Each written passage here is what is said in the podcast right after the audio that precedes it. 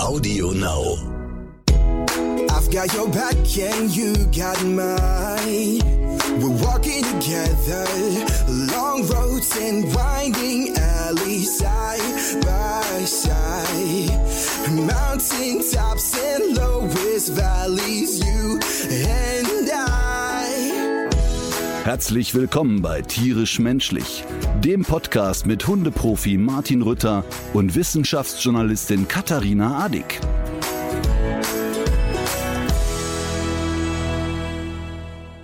Komm, sag schon. Ich dachte, ich dürfte nichts sagen. Oh Mann, ey. Aber, aber so wie Es- ich aussehe, fühle ich mich auch. Es ist wirklich sehr schwer in Worte zu fassen. Ich habe das bei mir selber auch festgestellt, dass das Gesicht ja immer länger braucht, um sich sozusagen zu entknittern, nachdem man auf, aufgestanden ist. Aber du siehst nicht gesund aus. Nee, ich, ich habe, äh, also erstmal, es ist 7.30 Uhr, ne? Das ist für mich Mhm. ja schon, okay, gewöhnungsbedürftig. Zumal jetzt in den Ferien ja Leni natürlich auch bis mittags schläft. Infolgedessen gibt's ja so erstmal keinen Grund, früh aufzustehen. Und dann habe ich wirklich jetzt äh, mich so richtig erkältet. Achtung, First World Problems. Es waren hier zwei Wochen, war die Klimaanlage ausgefallen und es stand die Luft hier. Das kannst du dir echt nicht vorstellen. Also Ja. Wir sind dann in den Baumarkt gefahren und haben so 20 Euro Ventilatoren äh, gekauft, um uns durch die Nacht zu quälen. Also wirklich Horror, Horror. Bei euch läuft die ganze Zeit eine Klimaanlage tatsächlich. ja, aber Normalerweise. Ja, keine Sorge, ich komme noch mit ganz anderen Sachen. Ähm, also du kannst es dann einfach nicht aushalten, weil das Haus hier wirklich von 5 Uhr morgens bis abends um 21 Uhr, aber komplett und die ganze Zeit in der Sonne steht. Ne? Mhm. Ähm, oh, ich an den Hörer. Katharina Adig greift zum Tisch, äh, zum- zum, Stift und macht sich eine Notiz. Ja. ähm, so, und äh, auf jeden Fall jetzt, jetzt Martin Wochen kommt ohne in Klima, die Eco-Hölle. äh, zwei Wochen ohne Klimaanlage und ich hier wirklich kurz vor Selbstmord, weil es wirklich, wirklich warm ist. Und äh, dann wurde die Klimaanlage repariert. Das hatte bei mir zur Folge, dass ich in meinem Zimmer, ähm, sage ich mal, Temperaturen eingestellt habe, die dazu führten, dass so stalaktitenartige Frostgebilde von der Decke kamen. Ist das nicht Äh, genau dein Ding eigentlich? Ja, total. Und ich habe mich aber scheinbar so platziert, dass ich mich echt, echt irgendwie hat's mich da gebrezelt. Ich, boah, ich seit drei Tagen, ich, ich habe so richtig, also ich habe dann so die Hysterie, dass ich zwei Corona-Tests am Tag mache, ähm, weil man ja heute, wenn du dich mal irgendwie erkältest, hast du sofort im Kopf, okay, ich bin auf jeden Fall infiziert. Und ähm, und natürlich ist ja auch klar, weil ich muss ja irgendwann wieder zurückfliegen, dass ich das dann immer wieder weiter teste. Ähm, da ist aber nichts mit Corona. Der, der, der alte Mann hat sich nur schweißgebadet an der Klimaanlage erkältet. So, hau raus mit deiner Öko, Öko-Geschichte. Ich meine, es wird eh Ach so, nee, das weißt du ja selber. Aber Nee, die, aber ich- ähm, Ich würde übrigens, ich würde ja, äh, also sagen wir mal, wenn ich die Zeit und die Kapazitäten hätte, ne, ich würde ja jetzt sofort auf die Schnelle in Deutschland noch eine Firma äh, gründen, die mit Klimageräten handelt. Denn wenn das ja so weitergeht und es ist ja kein Ende in Sicht, Thema Klimawandel, ähm, wird ja jeder zu Hause ähm, sich zumindest ein mobiles Klimagerät hinstellen. Es wird ja Mhm. gar nicht anders möglich sein. Ich hätte keinen Bock auf das Geld damit, weil, ähm, weil das ja natürlich die äh, Sache, solange man nicht auf erneuerbare Energien umgestellt ist, nochmal anfeuert. Und gleichzeitig mussten, müssen, müssen diese ganzen Geräte ja auch bezahlt werden, äh, Total. produziert werden. Produziert werden und mit diesem ganzen Scheiß, der dann da wieder dranhängt. Also es ist ein Teufelskreis. Ich Was ist der Plan B, wenn deine 80-jährige Mutter in der Wohnung ohne Balkon sitzt und es einfach wirklich eine Dampfsauna zu Hause hat? Es gibt keinen Plan B. Ich habe sogar selber jetzt auch aus familiären Gründen, äh, weil es einen Krankheitsfall gab, ähm, auch schon so ein Teil gekauft. Ähm, Mhm. Weil natürlich, äh, wenn du jetzt hier Temperaturen um die 40 Grad hast und da ist jemand, der eine Herz-Kreislauf-Erkrankung hat, dann macht man das natürlich, ist ja klar. Aber äh, trotzdem ähm, bleibt's ja, bleibt's ja eine Katastrophe, dass das jetzt, dass das jetzt überhaupt nötig ist, weil das nämlich ja die Geschichte noch mal verschlimmert. Es gibt ja, das habe ich mal bei an der Uni München gesehen, gibt es so Forschung dazu, wie man früher Häuser gebaut hat und warum das möglicherweise die deutlich klimafreundliche ähm, Variante, freundlichere Variante sein könnte.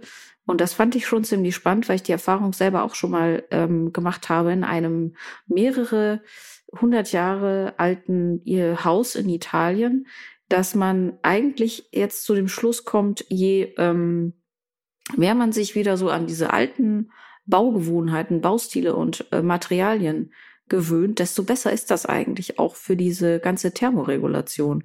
Also das fängt mit solchen Sachen an, dass zum Beispiel die Tiefe der Fenster ähm, dafür sorgt, dass die Sonneneinstrahlung tagsüber geringer ist oder dass durch die dicken Wände die warme Luft nicht reinkommt und solche Sachen. Und dass man einfach von diesen großen Fensterflächen äh, wegkommen muss. Ich fand vor dem Hintergrund jetzt auch ähm, letzte Woche, hast du mir das nicht sogar geschickt?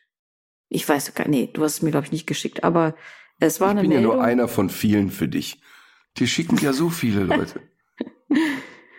Ich habe das gesehen, dass die, ähm, ach, da ging es darum, wie die Leute so in unterschiedlichen Stadtvierteln die Hitze verpacken. Da haben wir ja auch schon mal drüber geredet, dass man ja, wenn man relativ wenig Patte hat, dass man dann der Hitze ja, ja kaum entgehen kann. Und dass es jetzt zum Beispiel, wenn wir mal bei Köln bleiben, durchaus einen Unterschied macht, ob du als alter Mensch in ähm, Marienburg zum Beispiel wohnst oder am Stadtwald oder ähm, ob du in Chorweiler wohnst. Und Also für die Menschen, die Chorweiler- nicht aus Köln kommen, Marienburg, äh, wahrscheinlich teuerste Stadtviertel ähm, von Köln, stehen viele alte Villen, äh, große Grundstücke, viel Bäume, Chorweiler, soziale, typisch sozialer Brennpunkt im Prinzip, viele Hochhäuser, äh, sehr dicht alles. Also zwei Genau. wirklich extreme Welten. Ja, wahrsch- genau, das sind die beiden Extreme in Köln und in Chorweiler zum Beispiel ähm, machen die Leute das jetzt so, die so in den höheren Etagen der Platten wohnen, dass sie sich den Sperrmüll von der Straße holen und damit ihre Fenster zustellen, damit die sich Wahnsinn. nicht so aufheizen über den Tag. Ja, da möchte man es jedenfalls. Ja. Ähm, Wahnsinn. Also zwei Dinge dazu, ne? Ich habe ja ähm, ganz also es gibt, es Anfang- gibt, ich will nur noch ein- eine Sache sagen, um den Sack zu, zuzumachen. Nee, nee, Entschuldigung. Ich, aber die, es gibt einfach Leute, die können sich da rauskaufen und es gibt welche, die können es nicht. Ja, und das ist ja äh, sowieso immer und grundlegend das Bedenkliche. Ähm, da, wir haben ja schon oft darüber geredet und, und du hast mir einmal die Frage gestellt, ob ich bereit wäre, als Besserverdiener auch noch einen größeren Teil abzugeben. Und wir beide waren uns ja einig, dass wir in, also ich jedenfalls in meinem Umfeld und auch mit Menschen, mit denen ich rede, dass sehr viele Menschen bereit sind dazu. Und ich sowieso. Ähm, also einfach zu sagen, warte mal eben, ähm, wenn ich jetzt drei Prozent mehr Steuern zahle, dann ist das im ersten Schritt nicht sexy, dann findet man immer doof. Aber im zweiten Schritt, wenn ich ähm, sichergestellt bekomme, dass das Geld sinnvoll eingesetzt wird, ich ja der, bin ich ja der Erste, der dabei ist. Das ist ja einer der Gründe, warum ich sehr breit gestreut spende.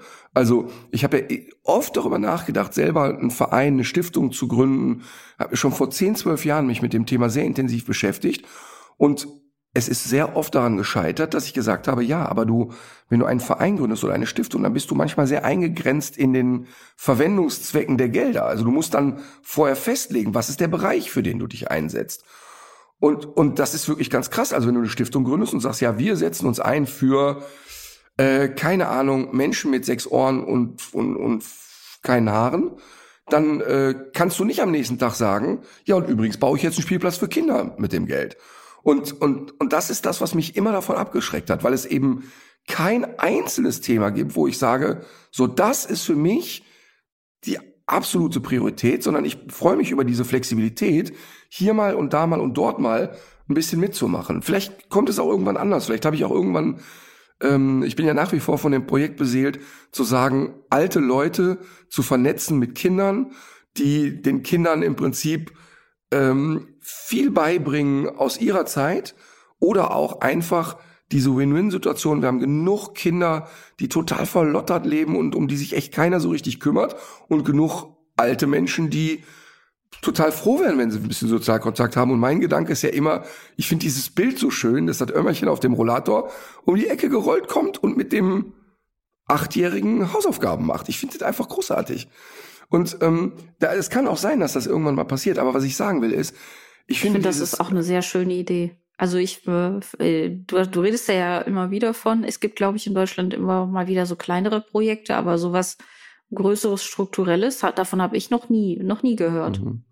Ja, und ich finde die, finde das total schön, weil es ja, weil es ja wirklich, weil wir ja eben in so einer Anonymisierung leben und, und jeder da so in seinem Kämmerchen hockt. Und ich finde das, das Projekt Großfamilie sozusagen, würde ich das nennen, finde ich einfach total schön.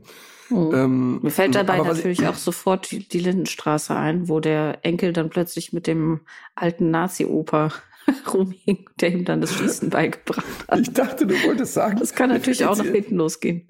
Die Lindenstraße ein, weil Mutter Beimer jetzt in der Phase wäre, dass sie schon so. irgendwo sitzt und man sollte ihr kleine Kinder bringen. Äh, nein, was ich aber sagen wollte ist, ähm, tatsächlich ist ja, glaube ich, durchaus eine höhere Bereitschaft da. Und das Zweite, was mir aber einfällt zu deinem Thema kühlere Häuser. Du musst dir ja jetzt vorstellen, ich gucke ja jetzt hier gerade aufs Meer an der Steilküste von Mallorca. Und die Fensterfront hier ist, ich sag mal, zehn Meter. Bodentiefe Fenster, traumhaft, aber wie du schon sagst, das Ding ist einfach sofort eine Dampfsauna. Das kannst du überhaupt nicht vermeiden. Ähm, und ich habe ja, als ich die erste, das erste Hundezentrum größer gemacht habe in Erftstadt, habe ich auf einem alten Hof zur Miete gewohnt, Drieschof. 250 Jahre alter Hof, haben Bischöfe früher drin gelebt. Ähm, und es war eine Ranzbude von innen, total ungepflegt und kein Mensch hat sich um irgendwas gekümmert. Aber das war eben so ein altes Gemäuer, das war spektakulär im Sommer. Also es war einfach immer kühl. Aber im Umkehrschluss war das sehr schwer zu beheizen.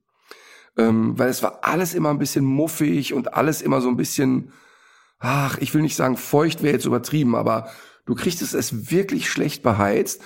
Da gab's aber eben einen alten Ofen, der inmitten des Flures stand. Also du kamst rein, gab so einen relativ großen Empfangsbereich. Und da, da war ein, ein Ofen drin, der auch übrigens noch so eine Funktion hatte, dass du da Brot drin backen konntest. Äh, da haben wir in der Weihnachtszeit dann so Äpfel drin gemacht und so, total schön. Und das hatte aber so ein Umluftsystem, das im Prinzip in den wichtigen Räumen, also im Wohnzimmer und in den Schlafräumen, die warme Luft da reinging. Du konntest den also mit Holz äh, beheizen, aber ich habe dann ganz oft kurz vorm Schlafengehen so dicke gepresste Kohlestücke da reingelegt. Aber trotzdem kann ich dir wirklich sagen, ne, das war immer Muffe der Hütte, weil der, es kam ja immer in die Zimmer kam ja dann immer so ein bisschen diese, diese, dieser Rauch sozusagen rein. Also das hatte jetzt auch nichts mit äh, echten Komfort zu tun. Ich fand das äh, in Italien mal ganz schön. Die hatten nämlich da auch keine modernen ähm, äh, Heizkörper oder so in den Räumen. Und da war das dann einfach so, dass bestimmte Räume äh, eben kühl blieben. Aber ich habe es jetzt auch, äh, ich habe es jetzt auch aus aus London, aus England ähm, gehört, dass die da jetzt in dieser extremen Hitzewelle auch die Kirchen aufgemacht haben für die Leute, weil das ja und insofern hat die Kirche dann vielleicht doch noch eine Berechtigung, ähm, weil es da einfach kühl bleibt. Darfst aber keine Jeanshose anhaben. Ach du, stimmt, dann bist du hier schon mal rausgeflogen. Ne? Ich, wahrscheinlich ja. würden die dich heute auch mit deiner Jeanshose nehmen. Die müssen, glaube ich, die dürfen nicht mehr so wählerisch sein. Und du kriegst ja da keine Plätzchen.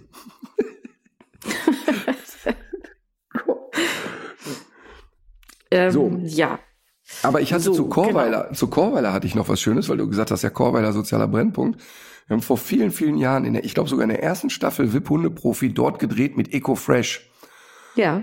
Und es war wirklich das bizarrste, was ich erlebt habe, denn du kommst dann dahin und ich, klar bin ich schon mal durch Chorweiler gefahren, aber jetzt stehst du da und parkst da, ne? Und dann war das in einer Straße, in der so alle Klischees erfüllt wurden. Also der türkische Gemüsehändler, ähm, die türkischen äh, Brautkleidgeschäfte und und ähm, viele unglaublich viele Jungs auf der Straße, sehr wenig Mädchen.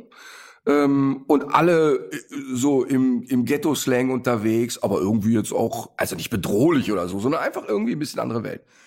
So, jetzt wussten wir, wir treffen den Rapper Eco Fresh.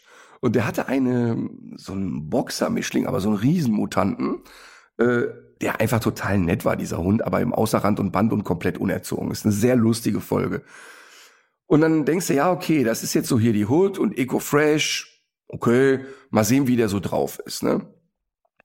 Ich würde sagen, es war der pünktlichste Promi, mit dem ich je gedreht habe, der, sobald die Kamera aus war, spießigste Promi, mit dem ich je gedreht habe, der konservativste Mensch, der weiß ich nicht, also wir kamen da rein und er hat uns original mit Filzpantoffeln die Tür geöffnet und äh, da waren schon mal sechs Latte Macchiato vorbereitet.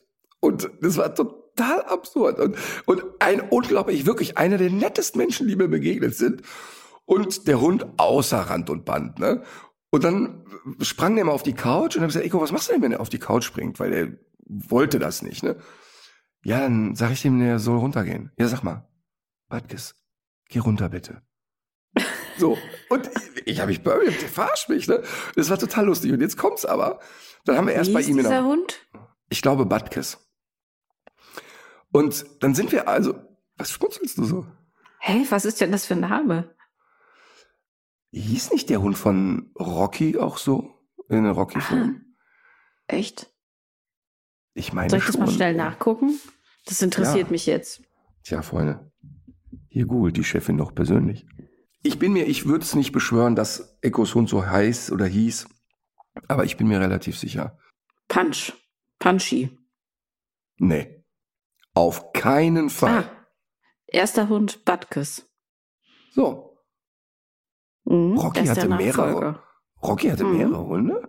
Das wusste Ja. ich gar nicht. Guck, jetzt haben wir das auch gelernt. Ja. ich hätte mich gar nicht mehr daran erinnern können, dass Rocky einen Hund hatte.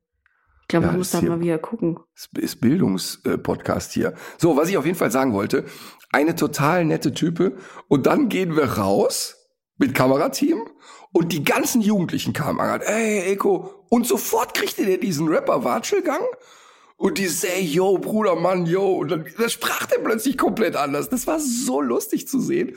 Ich meine, jeder von uns hat in seinem Leben verschiedene Rollen. Das ist ja klar, dass ich privat an manchen Stellen auch vielleicht ein bisschen anders bin als auf einer Bühne. Aber es Ja. war wirklich krass zu sehen, dieser Wechsel. Und was mir auch nicht klar war, ist, das ist ein ganz guter Schauspieler, ehrlich gesagt. Er hat einige Rollen gespielt ähm, und hat das wirklich gut gemacht. Also echt eine, fand ich eine gute Begegnung damals. Wie lange ist das jetzt her? Mindestens zehn Jahre.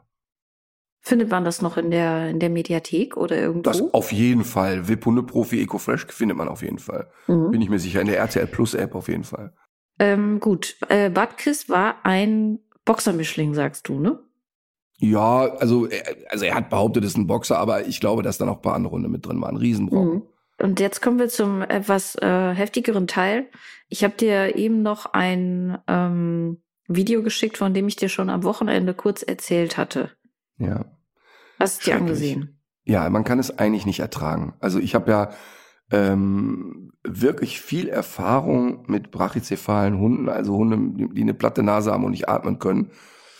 Aber ähm, der, der ist natürlich, also das kann man kaum ertragen. Das sind ja nur 30 Sekunden gefühlt, aber es ist, man kann fast nicht hingucken. Also wir, ich habe dir ein Video geschickt von einer englischen Bulldogge, die, ähm, wie dir wahrscheinlich sofort aufgefallen ist, mir vielleicht erst, also mir ist es erst, äh, mir ist es aufgefallen, weil die Dame, die mir dieses Video geschickt hat, es mir auch gesagt hat, äh, habe ich es irgendwann auch selber gesehen, der ist ja auch übergewichtig, dieser Hund. Und was ich aber auch schon schwer schwer zu bewerten finde, weil ja der ganze, die ganze englische Bulldogge ja in den letzten Jahrzehnten ja auch auf so eine Behäbigkeit auch gezüchtet wird. Also sehr kompakt, auch dass man so denkt, die Beine sind irgendwie auch so kurz und, äh, und schwer und dick. Und mh, was man auf diesem Video sieht, sind einfach verschiedene Szenen, wie der Hund versucht, ähm, nach einer ja, Luft zu bekommen. Und er macht dabei wirklich sehr heftige Geräusche. Wir spielen das jetzt hier mal ganz kurz ein, damit sich auch alle, die jetzt das Video nicht sehen können, mal kurz ein Bild davon machen können.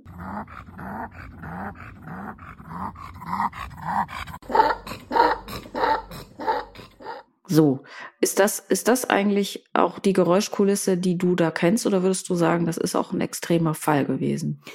Also, dass die sich dann unter Stressbelastungen wie alte Dieselmotoren anhören, das habe ich wirklich oft gehört. Also wir haben jetzt bei diesem Hund insofern einen Extremfall, wenn man sich das Video anguckt, weil der ja totale Panik auch hat. Und das ist das, was die Leute ja völlig unterschätzen. Die kommen dann an und sagen, ja, der sind typische Mobs-Schnarchen und so weiter.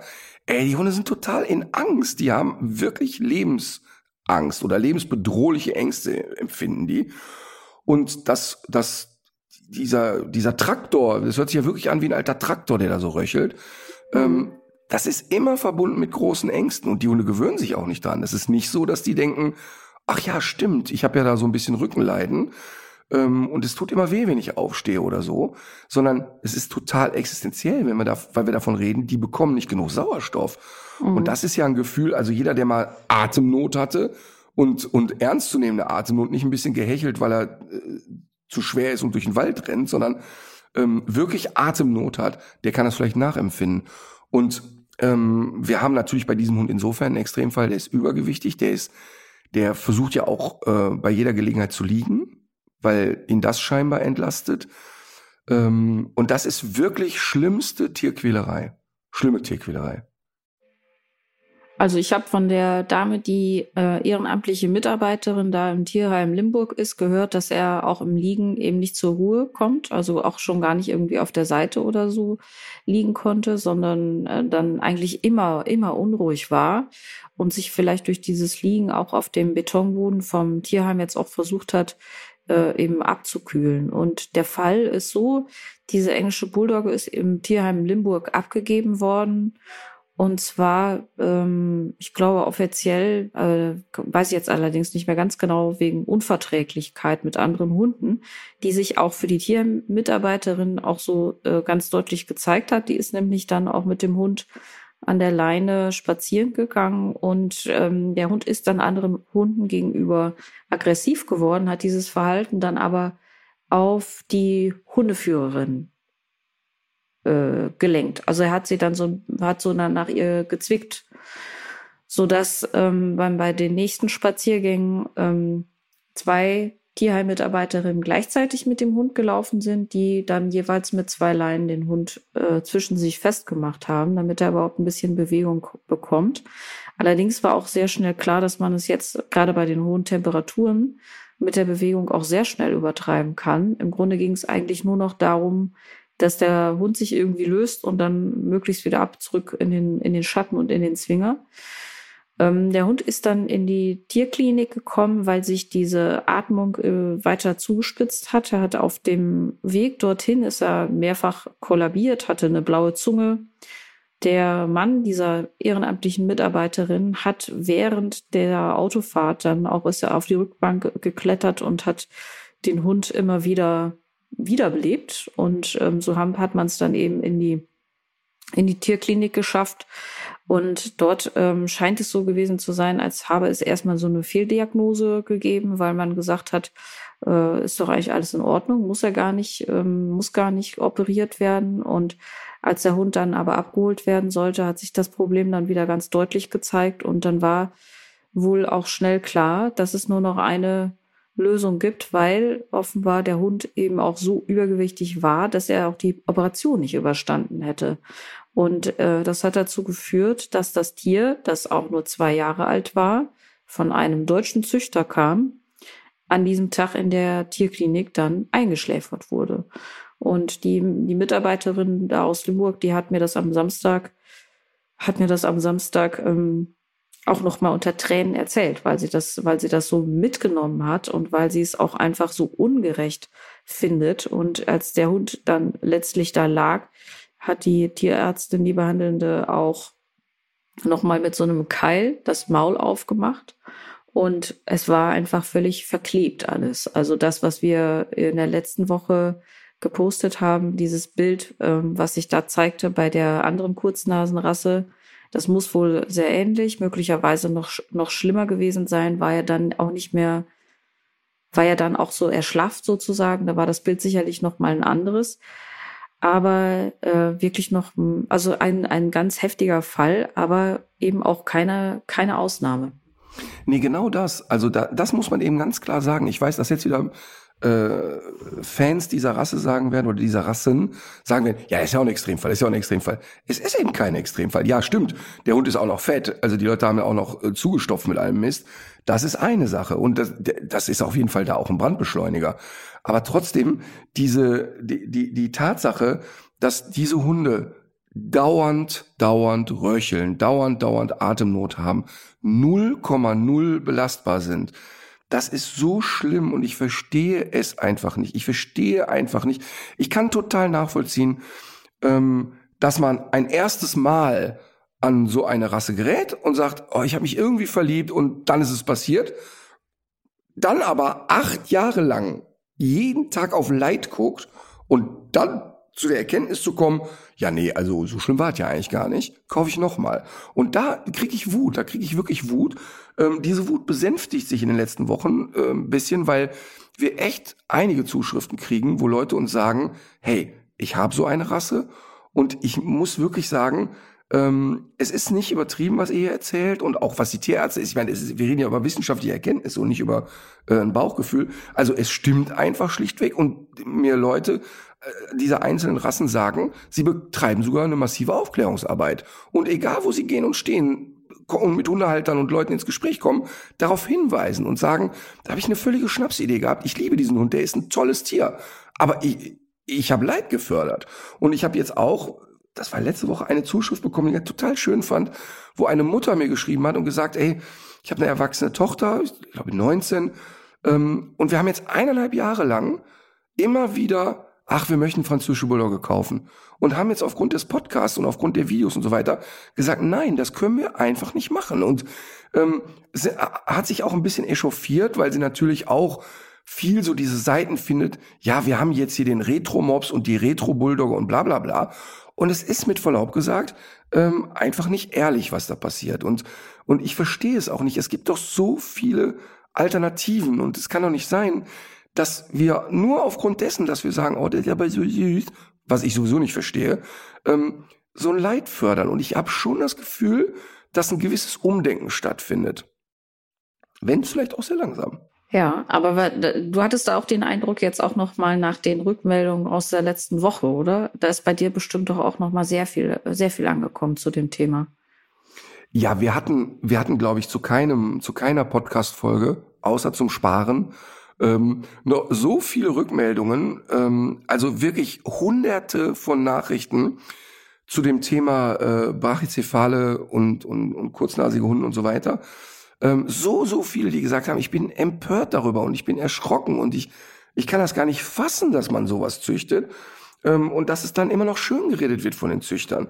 Und, und weißt du, viele dieser Rassen können ja zum Beispiel auch die Welpen gar nicht auf natürlichem Wege gebären, weil sie schlichtweg die Geburt nicht überleben würden. Und das ist doch total bescheuert. Also zum einen haben die Welpen schon so große, überdimensionierte Köpfe, dass die gar nicht durch den Geburtskanal passen. Das ist Punkt eins. Also die Mutter verstirbt dann einfach daran. Und viele dieser äh, Mutterhündinnen würden die Belastung Geburt atemtechnisch nicht überstehen, Herz-Kreislauf-System nicht überstehen. Und da musst du doch wirklich sagen, wir, wir Menschen sind einfach krank im Kopf. Also das ist wirklich krank, das zu fördern. Und nochmal, und was mir ganz wichtig ist, es geht nicht darum, ich glaube, dass es auch die meisten verstanden haben, ich will es aber trotzdem nochmal betonen, es geht nicht darum, jetzt irgendeinen Menschen zu stigmatisieren, der eine solche Hunderasse hat. Ich finde total, dass man Fehler, jeder von uns hat schon echt schwachsinnige Fehler gemacht in seinem Leben. Aber ich finde, dass wenn man jetzt einen solchen Hund hat, dass man nicht die Augen davor verschließen darf und dass man wirklich einmal ehrlich zu sich selber sein muss, dass es eine Schnapsidee war und dass es eben nicht im nächsten Schritt wieder so ein Hund sein darf. Ähm, das ist wirklich echt ein Riesenthema. Ja, und also diese, ja, diese, diese, diese Pöbeleien und äh, dass die, das, das Verurteilen, nur weil jemand so einen Hund an der Leine hat, ist ja auch schon deswegen schwachsinnig, weil diese Tiere ja eben auch immer wieder im Tierheim landen. Ähm, zum Beispiel, weil die Tierarztkosten zu hoch werden. Und wer sich dann, ähm, wer sich dann eben so einen kleinen Hund ins Haus holt, um um ihm irgendwie zu helfen und vielleicht sogar noch diese diese horrenden Tierarzt, äh, Tierarztkosten zu bezahlen. Der, der hat es ja jetzt ja nicht verdient, den, auch, den auch noch öffentlich äh, anzugreifen. Ich habe aber äh, jetzt zufällig. Ich hatte vor vielen Jahren, ich hatte, ja. entschuldige, ich hatte vor vielen Jahren, weil das Thema Kurznasen ist ja eins, was mich ja schon seit 20 Jahren begleitet. Und, und ich war ja permanent mit dem Thema konfrontiert. Ähm, ich hatte vor, weiß nicht, 10, 15 Jahren eine Kundin, die tatsächlich sogar sehr regelmäßig solche Hunde aus schlechter Haltung nahm.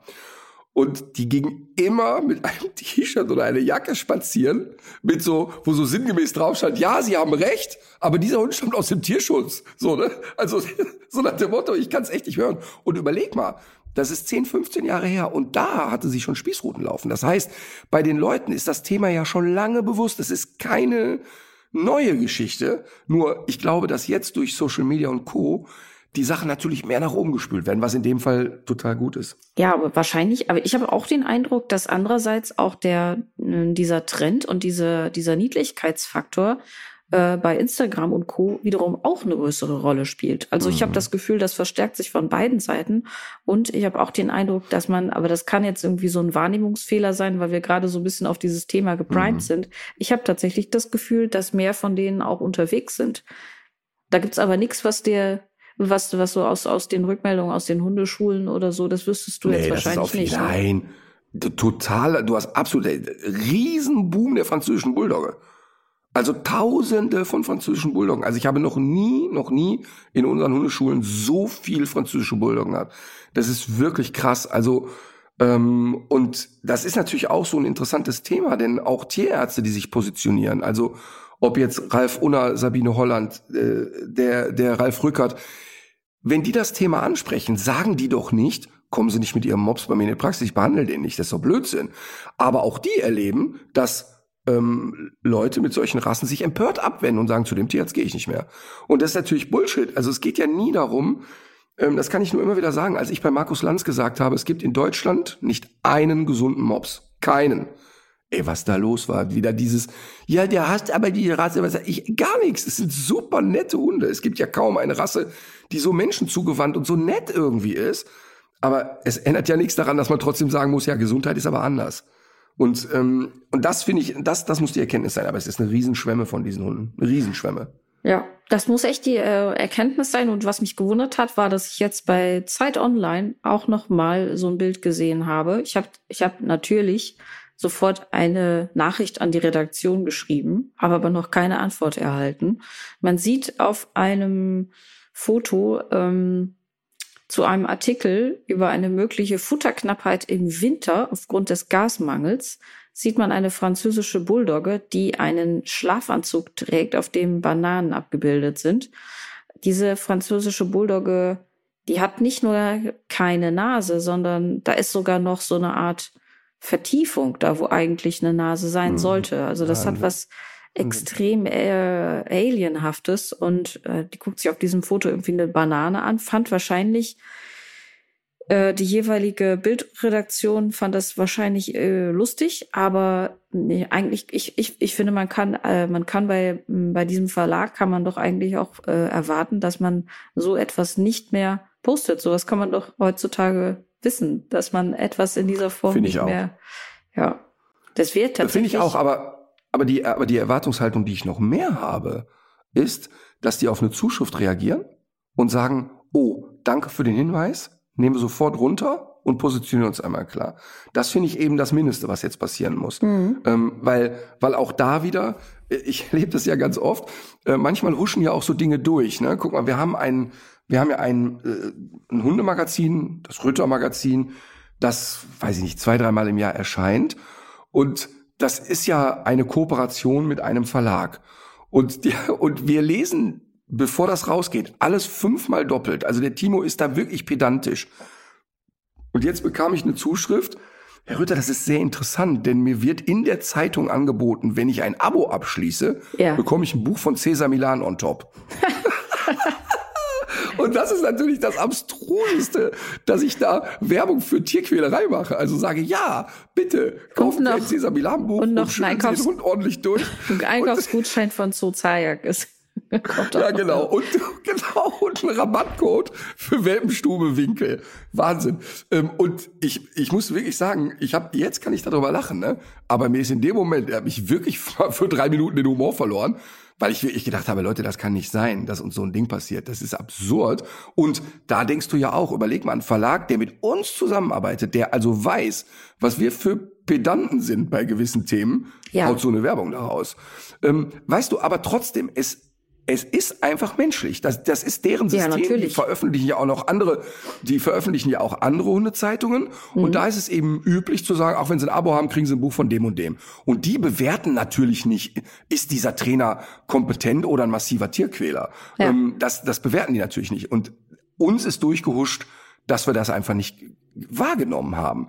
Aber ich finde, das darf eben auch mal passieren, aber man muss es eben dann sofort auch korrigieren. Ja, genau. Nee, aber das, das will ich auch auf keinen Fall sagen. Äh, solche Fehler passieren. Ja, mir passieren ja auch Fehler. Und das ist ja das Normalste von der Welt. Wir reden jetzt seit Wochen auch wieder vermehrt über das Thema und deswegen guckt man auf solche äh, Sachen natürlich ganz anders drauf als jetzt eine Bildredaktion, die einfach nach einem nach einem lustigen nach einem lustigen Foto sucht, was die Leute dazu bringen soll, ja drauf zu klicken, ist ja völlig klar. Aber äh, es glaub, ich glaube wirklich, es schadet nichts, da nochmal zu sensibilisieren und ähm, egal, ob es jetzt, ob es jetzt eine Werbung ist, die mit solchen Rassen ähm, sich positioniert oder oder eben auch so ein journalistischer Artikel, wenn man da freundlich darauf hinweist und das immer wieder tut, dann schadet das bestimmt nichts. Das wäre nämlich jetzt auch mein Tipp des Tages.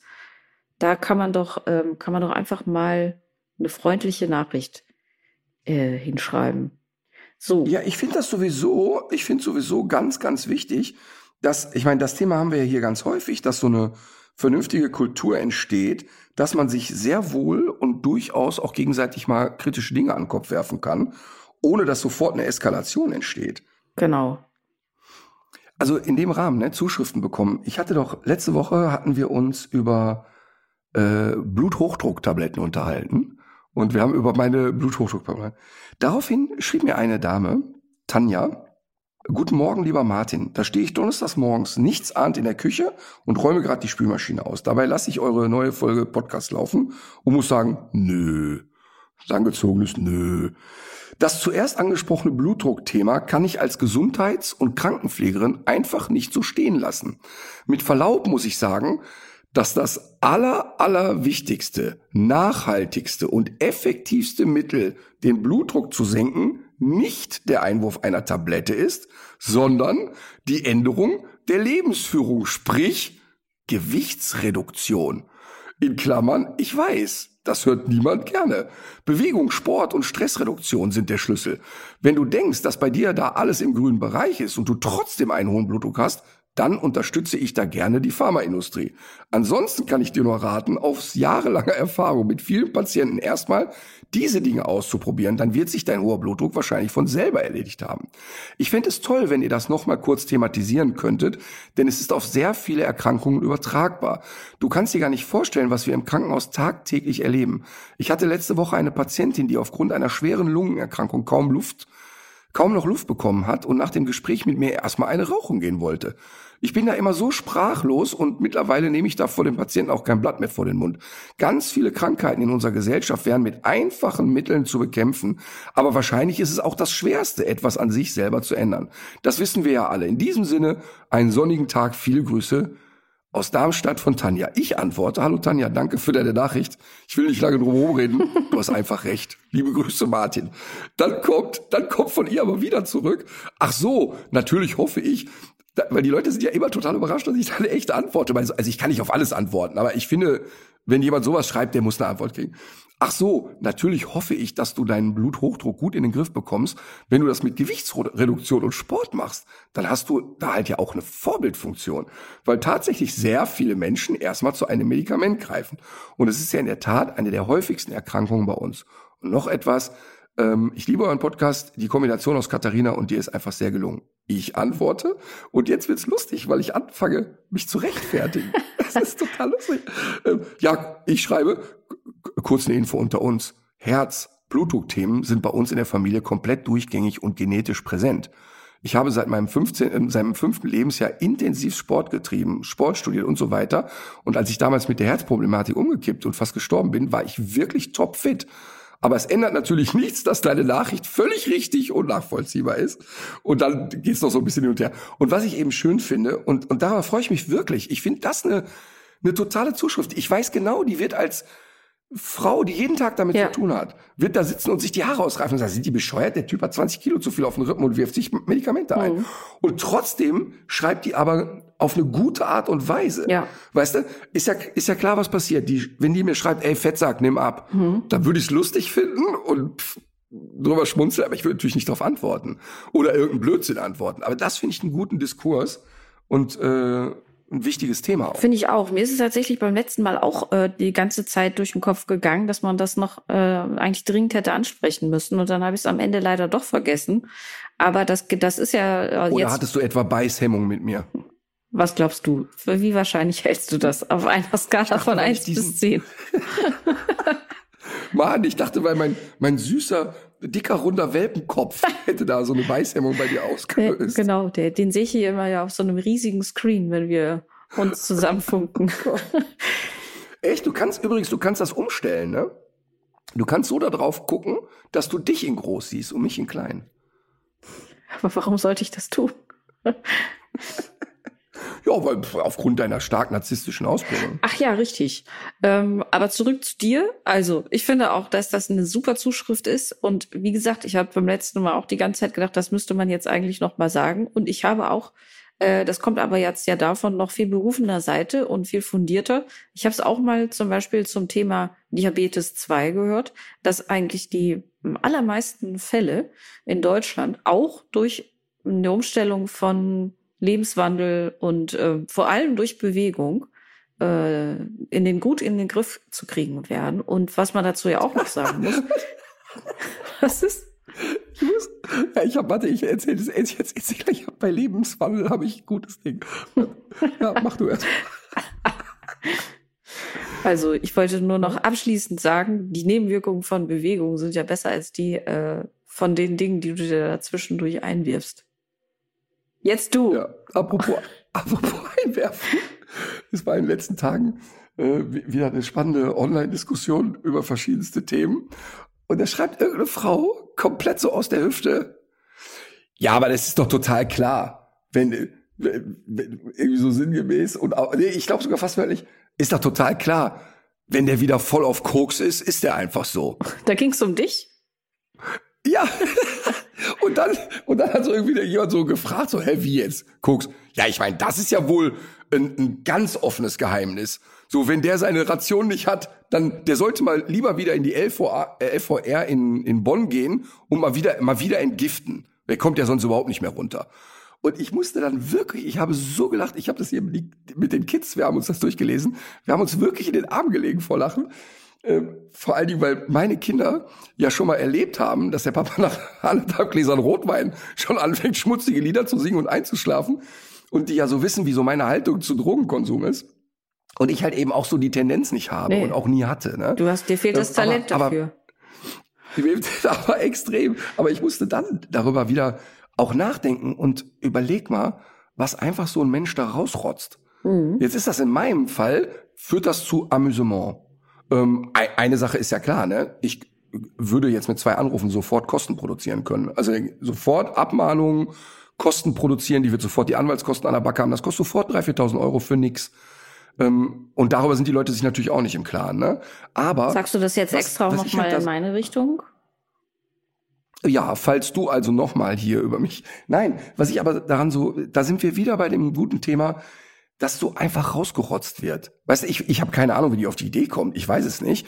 Ähm, war dann auf ihrem Profil, dann siehst du die da mit einem Joint sitzen, also wirklich mit einem Joint sitzen. Ähm, und denk, denkst, die hat einfach einen an der Kappe, ne? Die ist nicht ganz dacko. Aber trotzdem, die Leute rotzen das ja einfach raus und jetzt in meinem konkreten Fall löst das ja keine Schäden ab äh, aus. Also es ist einfach wurscht. Aber es gibt ja genug Menschen, die plötzlich durch so eine Behauptung in Schwierigkeiten kommen. Jetzt kommt da plötzlich Dynamik rein. Der nächste nimmt's wieder mit auf, der nächste behauptet's und so. Also ich finde das wirklich krass. Ich meine jetzt in meinem Fall, ich fand es wirklich sehr lustig die Vorstellung. Ich weiß auch, wie die drauf kommt. Mir ist das gerade wieder eingefallen. Und zwar sind wir ja mal in den RTL-Studios gewesen mit ähm, Marleen. Da, da habt ihr euch doch die ganzen Globulis rein, reingepfiffen. Und hinterher gab's, hinterher gab es ja eine E-Mail, ähm, dass man dieses weiße Pulver überall gefunden habe. Auf dem Teppich, auf dem Schreibtisch im Studio. Studio. Nach unserer Ah, Augen. Genau. Der Luther schnieft die Globuli weg. Gut, ja, wissen wir schön. das auch. Dann würde ich, äh, dann würde ich auch noch gerne eine, eine Hörerzuschrift vorlesen. Liebe Frau Artig, ich höre jeden Donnerstag Ihren Podcast und ich liebe es, wenn Sie und Martin über Hunde sprechen, aber genauso sehr liebe ich die anderen Themen. Bei meinen Freundinnen und mir heißt der Podcast inzwischen Lebenshilfe. Die Folge mit Martins Oh. Schwester fand ich sehr besonders und hat mich zum Nachdenken gebracht, was ich selber denn dazu beitragen könnte, dass es den Flüchtlingen aus der Ukraine bei uns etwas leichter gemacht wird. Ich arbeite beim Zahnarzt und wir haben mittlerweile regelmäßig ukrainische Flüchtlinge zur Behandlung. Ich habe unseren Anamnesebogen, den Anmeldebogen mit Fragen zur Gesundheit, Allergien, Blutverdünner etc. von einer Dolmetscherin übersetzen lassen. Das bedeutet, dass die Flüchtlinge in ihrer Muttersprache den Anamnesebogen ausfüllen können. Die deutsche Übersetzung für mich steht direkt darunter, so dass es für beide Seiten unkomplizierter ist. Ohne ihren Podcast hätte ich das nicht gemacht und es war mir ein Anliegen, ihnen das mitzuteilen. Und mir war es jetzt ein Anliegen, mich dafür zu bedanken und gleichzeitig das aber eben auch zu erzählen, weil das scheint mir auch äh, kein allzu großer Aufwand zu sein, den man ja vielleicht so im Praxisalltag erstens nebenbei vielleicht vielleicht dann doch mal integrieren kann und der andererseits ja auch durchaus sehr viel Zeit einsparen dürfte. Ich bin schon wieder ganz gerührt. Das ist so schön, weil, weil es ja genau darum einfach geht. Ne? Einfach jeder für sich im Kleinen ähm, etwas machen und dann ist es sofort eine große Sache. Und ich glaube auch, dass die Hörerin, wenn die das erste Mal den Moment hatte, wo dann ein, ein Mensch aus der Ukraine reinkommt und so einmal durchschnauft, dass er in seiner Sprache etwas liest, mhm. ist ja für sie selber auch ein schöner Moment. Also das ist ja immer wieder die, die, das ist ja im Grunde ein Ping-Pong spielen. Zu helfen bedeutet ja auch, sich selber ein Stück weit mehr Glück verschaffen. Und ähm, infolgedessen hat ja diese Zuschrift, hat, war es ja schon wert, meine herzlose Schwester eingeladen zu haben. Also jedenfalls herzlos mit mir. Fortsetzung folgt, äh, zum Glück, weil wir werden ja dann im August, werden wir wahrscheinlich ja dann noch die, die zweite Folge mit deiner Schwester aufnehmen. Darauf freue ich mich schon sehr. Und da wird es natürlich auch nochmal um das Thema Hilfe für Geflüchtete aus der Ukraine gehen. Aber nicht nur. Denn es gibt noch einige durchaus erzählenswerte Geschichten aus der gemeinsamen Kindheit gemeinsame Kindheit. Ich hatte ja in der letzten Folge von meinem Foto erzählt, wo ich in Damenbekleidung mit einem mit Apfelsinen gefüllten BH durch die Gegend rannte. Ja. Ich habe wirklich viele lustige Nachrichten dazu bekommen und interessanterweise in meiner Generation kennen noch viele Menschen Marlene Charell. Das war sehr sehr lustig. Ähm, aber ich habe dieses Foto äh, die, unter anderem Stefan Müller geschickt. Ja. Und ähm, das erste, was der sagte, war krass, weil Astrid ist ja auch da drauf und Astrid ist da, boah, ich sag mal, die wird dann da so 16 sein oder so. Und sagt, die Astrid sieht der Katharina total ähnlich oder Katharina sieht der Astrid total ähnlich. Und ich musste ja wirklich lachen, weil ich das auf dem Bild auch so empfunden habe. Und das erklärt wahrscheinlich, warum ich von Anfang an die Intuition hatte, euch beide nicht zu vernetzen. Ja, du hättest dir, weil du ich, hättest diesem ersten ja, Gefühl einfach trauen sollen. weil ich wusste, diese beiden Menschen werden matchen. Und es wird für mich dadurch nicht leichter ja. im Leben. Aber das Kind liegt im Brunnen. Ja, ich weiß. Ich hätte, ich, weiß. Ähm, ich freue mich da wirklich sehr auf diese Folge. Wir haben aber auf der zu diesem Themenkomplex. Wir wollten ja auch jetzt demnächst noch mal etwas ausführlicher über die Ehrenämter sprechen. Ähm, das werden wir auch tun in der nächsten Folge. Äh, sogar schon wird es um ein Ehrenamt gehen und ähm, Jetzt habe ich allerdings noch mal eine Frage aus der Hundewelt, äh, die finde ich wissenschaftlich hochinteressant. Die ist natürlich auch mal wieder von einer gewissen Brisanz. Deswegen bin ich, äh, vielleicht, vielleicht bist du jetzt auch im Urlaub mit dieser Frage überfordert. Aber äh, es kam und es kommt auch immer wieder, kommt die Frage, wenn Hunde etwas e-, extrem Fieses gefressen haben und sich danach übergeben, Warum landet das immer auf dem Teppich? Warum passiert sowas nie in ähm, der Küche? Warum passiert sowas nie einfach nur draußen auf der Terrasse oder im Badezimmer, wo man es leicht wegwischen könnte? Ich kann mir gut vorstellen, dass das Hunde sind, die im Schwerpunkt mit äh, in Familien leben, wo auch Katzen leben und sich dieses widerwärtig gehässige Verhalten bei Katzen abgeschaut haben. Denn die Katze wirkt dir ja immer Dinge vor an Stellen, wo du es überhaupt nicht brauchen kannst. Also wenn die, die Katze die Wahl hat zwischen einem flachen Teppich oder einem hochflorigen Teppich, die wirkt ja erstmal in den hochflorigen Teppich rein. Ähm, aber du hast recht, du hast recht. Tatsächlich habe ich auch die Erfahrung gesammelt, wenn es jetzt so ein Kürzerchen wird, wo der Hund nochmal suchen gehen kann, wo lasse ich es denn ab? Also bei Emma zum Beispiel ist es so, die will raus. Ja. Die will wirklich raus. Bei Emma auch. Und die will auch komisch, und die will komischerweise auch nicht auf die Terrasse, sondern die will auf Wiese. Also Emma kotzt am liebsten auf Wiese und vielleicht, weiß ich nicht, vielleicht ist es doch irgendwie so das, das Haptische, das was Weiches unten drunter ist. Ich glaube nicht, dass es so den jetzt einen hochkomplexen Gedanken hat. Mhm. Aber sollte es eine Studie dazu geben, warum kotzen Hunde gerne weich und auf weichem? Ich glaube, das ist vielleicht auch nur, es ist vielleicht auch nur diese Wahrnehmung. Es gibt ja so Menschen, die sich einreden, sie würden immer an der Kasse anstehen im Supermarkt, wo genau in dem Moment das Thermopapier gewechselt wird. Oder irgendjemand davor die Möhren nicht gewogen hat. Mhm. Aber in Wahrheit ist das ja dann gar nicht so, sondern diese Menschen verdrängen nur all die unkomplizierten äh, Supermarktgänge. Und bei mir ist es ja genau umgekehrt. Ich rede mir ja immer ein, ich habe da so viel Glück im Leben, Ja. weil ich ja die negativen Sachen so schön verdrängen kann. Und vielleicht ist auch deshalb mit dem Kotzen so. Das wäre tatsächlich auch meine These gewesen, dass es so eine Wahrnehmungsverzerrung ist. Äh, Weil man das ja natürlich besonders fies findet und einem das sehr gut in Erinnerung bleibt, wenn es dann mal auf den weißen Flocati gegangen ist. Wenn es allerdings wirklich die Fliese war, hat man es ja einfach weggewischt und vergessen.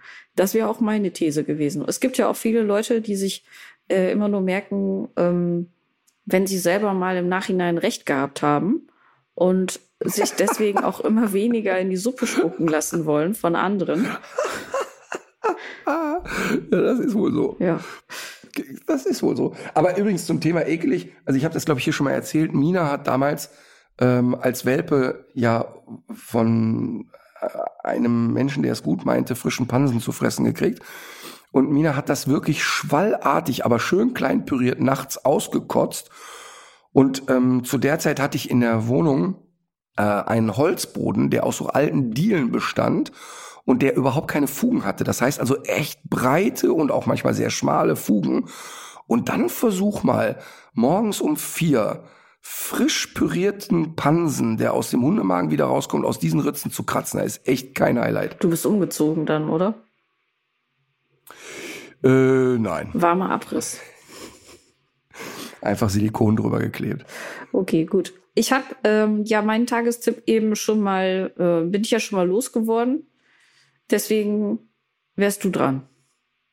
Ja, ich habe einen schönen Tagestipp, der äh, gestern Nacht entstanden ist. Ich hatte mal wieder nicht sehr gut geschlafen und es gibt so, wenn ich nicht gut schlafe, gibt so Phasen, wo ich sehr schnell merke, okay, jetzt ist es um, du musst aufstehen. Wenn du jetzt hier liegen bleibst, wirst du wahnsinnig. Und es gibt so, wenn ich schlecht schlafe, so Phasen, da kriege ich so wegge ge- mentalisiert Ja, quasi. Da ja. kriege ich mich selber wieder eingeschlafen.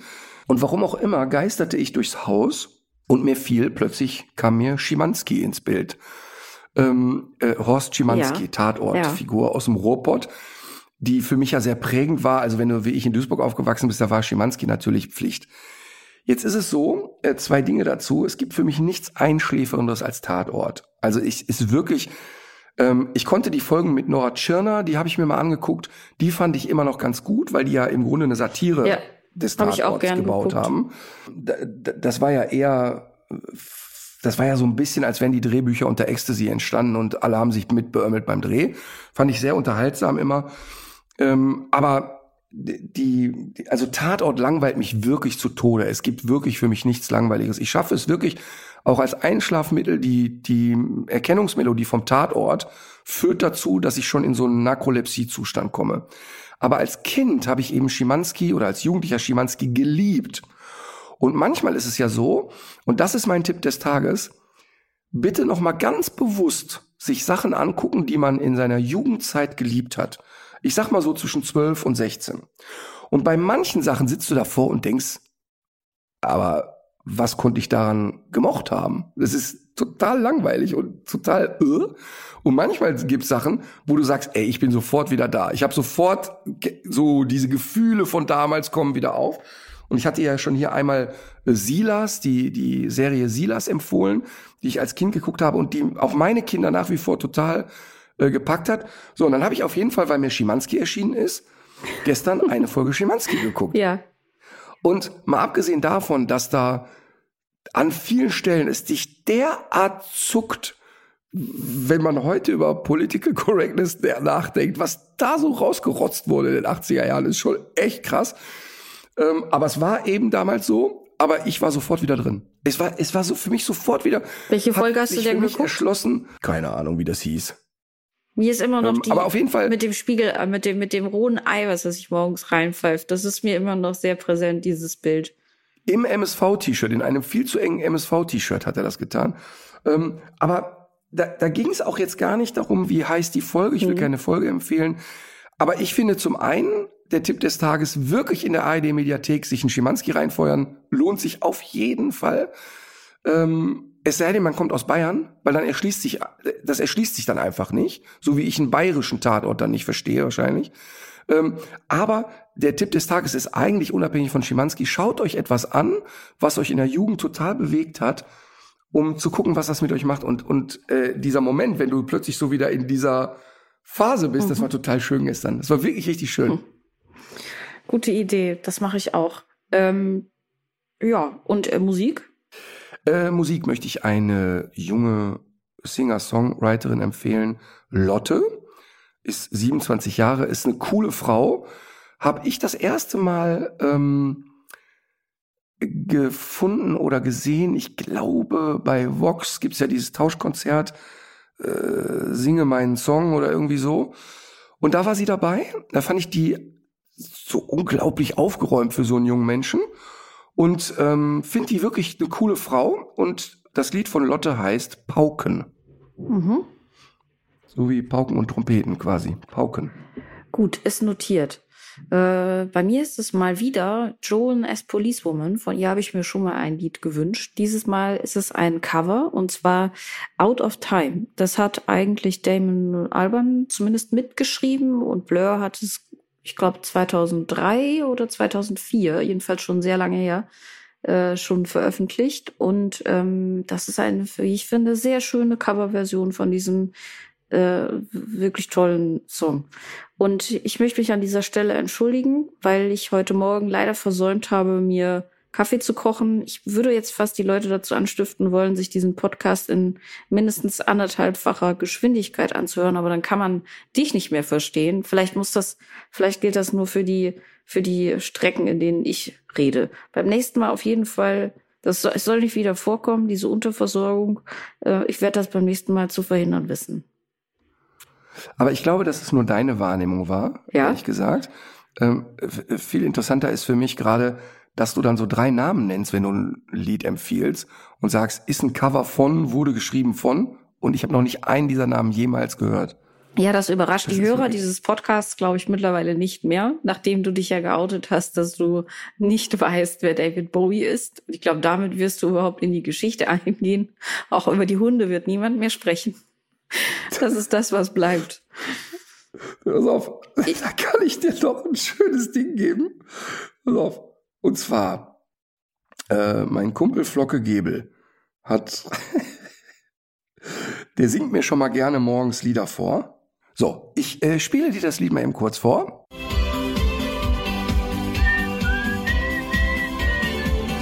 Wir sagen Dankeschön, 40 Jahre die Flippers. Und das ist so lustig, weil ähm, die Flippers jetzt ja 40 Jahre Jubiläum haben und haben ein Lied rausgebracht. Wir sagen Dankeschön, 40 Jahre die Flippers. Und es ist ja so lustig, wenn dir der Kumpel dann morgens so ein Lied vorsingt. Dann habe ich dieses Video genommen und der Pia, dem Sohn, dem Sohn der Tochter von ähm, Olaf, dem Sänger der Flippers, geschickt. Und der wiederum hat ein total nettes Video für Flocke dann gemacht. Und der konnte das gar nicht glauben. Erstmal wusste der nicht, dass ich den kenne. Und zweitens, ich liebe das einfach, wenn junge Menschen auch so einen tollen Musikgeschmack haben. Können wir das noch mit? Ich möchte übrigens meinen Musiktipp noch mal ändern. Wir nehmen Lotte wieder raus. Nee, das, das, Dann das nehme ich noch ein zweites nicht. Lied dazu von das den Flippers. Wir sagen Dankeschön, 40 Jahre die Flippers. So, jetzt kommst du. So, ja, ich würde jetzt gerne noch mal an einer Stelle nachhaken. Und zwar, ähm, du hast ja jetzt eben von dieser Zuschrift gesprochen, die dich da ins Nachdenken gebracht hat, ja gerade weil sie ja auch so fundiert und freundlich formuliert war.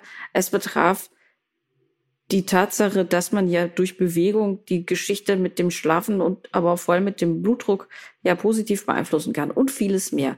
Welche unmittelbaren Folgen für deinen Alltag wirst du denn daraus ableiten? Ähm, dass ich, also erstmal das Schlafen, kann ich dir sagen, ist mein Thema, seit ich auf der Welt bin. Und auch mhm. zu wirklich fittesten und sportlichsten Zeiten gehörte ich zu den eher leichten Schläfern. Also ich bin, war immer sehr schnell sehr wach. Okay, Ähm, packen wir das noch- mal, äh, packen wir das mal Ja, an die Seite. worauf du jetzt hinaus willst, ist, Ja. dass mir jemand schreibt, Fettsack, nimm ab, dann brauchst du keine Tabletten mehr. Was leite ich in meinem Alltag daraus ab? Ähm, ziemlich wahrscheinlich werde ich nach diesem Podcast mir eine äh, Tafel vegane Schokolade reinschieben und damit in den Tag starten. Das wolltest du doch jetzt hören. Oder? Oder hast Ja, du da eine andere Erwartungshaltung? Nee, ich hatte, ich hatte eben ganz kurz hatte ich den Eindruck, dass, äh, dass es bei dir, dass es bei dir irgendwie auf fruchtbaren Boden gefallen wäre und du dich jetzt mehr bewegen willst. Und äh, Nein, nee, entschuldige mal eben, entschuldige mal, mit dem mehr bewegen. Ich Ja. glaube, wenn wir unsere beiden Bewegungszyklen nehmen, da glaube ich, dass du dich deutlich weniger bewegst als ich. das glaube ich nicht. Also deine, dein, die paar Auf, Meter auf, mit dem Fahrrad ins viele, Büro, auf, auf wie viele Schritte kommst du denn wohl auf, am Tag? Das kann ich jetzt im, Urteil, im Urlaub nicht beurteilen. Aber ich würde mal sagen, unter 13.000, 15.000 eigentlich nie. Niemals. Ja, natürlich. Wenn ich auf, wenn ich auf Tour bin, ne, habe ich in den kleinen Hallen schon 6.500 während der Show. Und das ist dann in der kleinen Halle. Mhm. Okay. So, wolltest, du- wolltest Aber du jetzt, jetzt im prahlen Urlaub? Mit, wolltest du jetzt prahlen mit deinen 2000 Schritten oder wie? Nee, mich würde das aber mal interessieren. Ich habe übrigens auch so ein Armband, dass das mitzählt. so. Und äh, du hast doch bestimmt eine Apple Watch oder irgendwas, was das. Je, jetzt, ja klar. Okay, dann lass uns doch mal vergleichen. Jetzt in dieser Podcast-Woche, wer auf mehr. Ach so, während ich im Urlaub, während ich im Urlaub auf der Terrasse liege, möchtest du. Okay, gut. Nein, also ich glaube, ich glaube tatsächlich, also jetzt mal wirklich Spaß beiseite. Ähm, ich glaube wirklich, dass ähm, was so diese Alltagsbewegungsaktivität angeht, ich überhaupt nicht Ja. zu den Couch Potatoes ja gehöre. Ähm, das ist überhaupt nicht der Fall. Ähm, mein Kernthema ist und bleibt die Süßigkeit. Das ist, das ist das Suchtmittel, wo ich wirklich nur sehr schweren Bogen drum machen kann. Es ist weder, dass ich jetzt auffällig viel esse, also jetzt keine Ahnung, ich bin jetzt nicht derjenige, der vier Teller Nudeln hintereinander isst, Nee. sondern, sondern es sind tatsächlich die Süßigkeiten. Und äh, vielleicht äh, ändere ich auch mal was, vielleicht aber auch nicht. Aber ich fand die Zuschrift zumindest schön. Man darf ja auch mal jemandem Recht geben und einfach es trotzdem nicht machen. Ich, äh, ja, ich fand die Zuschrift auch schön. Und ich denke dann natürlich auch immer an die Momente, wenn man dann mit dem Drehteam unterwegs ist und man möchte vielleicht noch mal, weil die Akustik um die Ecke noch ein bisschen besser ist, noch mal drei Schritte gehen. Und Da dann kann man bei Bock dir, drauf. da kann man bei dir von zwei rückwärts zählen, dann beklagst du dich darüber. Voll, weil ich äh, ja, aber das ist nicht, weil ich drei Schritte gehen muss, sondern weil ich, weil ich ja, wenn wir Dreharbeiten haben, ne, gibt's für mich keine größere Folter, als Dinge zwei, dreimal zu machen. Also äh, an den so. geneigten Zuhörer, Nee, nee. an die Zuhörerin. Das ist keine Jetzt muss man sich ja, Jetzt muss man sich ja so vorstellen, dann kann ja auch so eine Anmoderation schon mehrmals passieren, weil man eine zweite Einstellung braucht, weil der Ritter sich versprochen hat, was auch immer. Aber wenn so dieses ist, oh, wir sind ja auf der Straße, da hören wir ein Auto, wir gehen mal in die Nebenstraße und jeder Zuschauer sieht, wir sind auf einer fucking Straße, dann darf da aus meiner Sicht auch ein Auto dazwischen rollen und so weiter. Ich habe beim Dreh, ne, alles, was diese technischen Dinge drumherum anbelangt, bin ich so schnell genervt. Ich mach's ja dann brav mit. Ich mach's ja halbwegs brav mit, aber aber ich habe dann schon keinen Bock mehr. Also ich hab, das ist Ja. dann schon so forward. Also das ist genau die gleiche Scheiße, wenn dann Leute kommen und sagen, ja, aber äh, da, keine Ahnung, ka- kann das mal ein anderes T-Shirt sein? Oder weißt du, wenn da irgendwie einer nicht zuguckt, weil da ein Auto durchs Bild gefahren ist, er soll wegschalten. Und das wird auch nie passieren. So, ich mache mir jetzt doch Sorgen um den Bluthochdruck. Ja, genau. Da einen hab ich Puls. An dieser Stelle nochmal sorry an die Tontechniker, die das jetzt schneiden müssen. Ich habe gerade richtig gesehen, und, wie dein Um das Ja. nochmal zu sagen, ich finde, dass eine Bewegung, die muss für mich intrinsisch motiviert sein. Ich muss für mich sagen, dieser Weg von A nach B hatte für mich Sinn. Ich bin einfach nicht der Mensch und das habe ich schon zu Fußballzeiten gehasst. Äh, wenn es einfach darum ging, ja, wir laufen jetzt, weil wir laufen sollen. Das ist alles Blödsinn. Also ich, ich Rennen kann um das zu nicht. rennen. Ja, ich, äh, aber das habe ich einfach nicht. Ähm, wenn du jetzt sagst, wenn wir da hinten auf diesem Berg wirst du den schönsten Aussichtspunkt der Welt haben, da musst du mich nicht zweimal animieren, damit dir dahin zu laufen. Aber Mhm. wenn es darum geht, so, wir laufen jetzt mal, damit wir die Schritte voll haben, Das, das geht einfach nicht. Ich, kon, ich kann auch beim Sport, wenn kein Ball in der Nähe ist, nicht laufen. Das ist für mich entbehrt sich jeglicher Logik. Ich, ich möchte in den Wald spazieren, weil ich den Wald genieße und mhm. nicht, weil ich gerne gehe. Ja. So. Mit anderen Worten. Ich gehe ja auch nicht, gewinnen. ich gehe auch nicht ohne Hund spazieren und nehme eine Leine mit. Ja. Das ist ein sehr gutes Beispiel. Das ist ein sehr, sehr gutes Beispiel. Ich laufe ja auch nicht nur mit Halsband und Leine durch den Wald. So, jetzt kommst ja. du. Mit diesen Worten beschließen wir diese Folge des Podcasts. Und ich gieße mir jetzt, ich gieße mir jetzt einen doppelten Espresso direkt auf den Augapfel. Und ich stelle fest, dass deine Hinterfotzigkeit, sagt man ja in Bayern, dass ja. die ja schon jetzt wieder, jetzt hast du doch tatsächlich diese nette Zuschrift wieder genutzt, um mich, naja, egal. Legt euch Das ist ein besonderes Talent. So, ich fahre in einen Tunnel. Ich kann dich kaum noch hören. Legt euch wieder hin, habe ich schon längst vor mir gegeben. Legt euch wieder hin.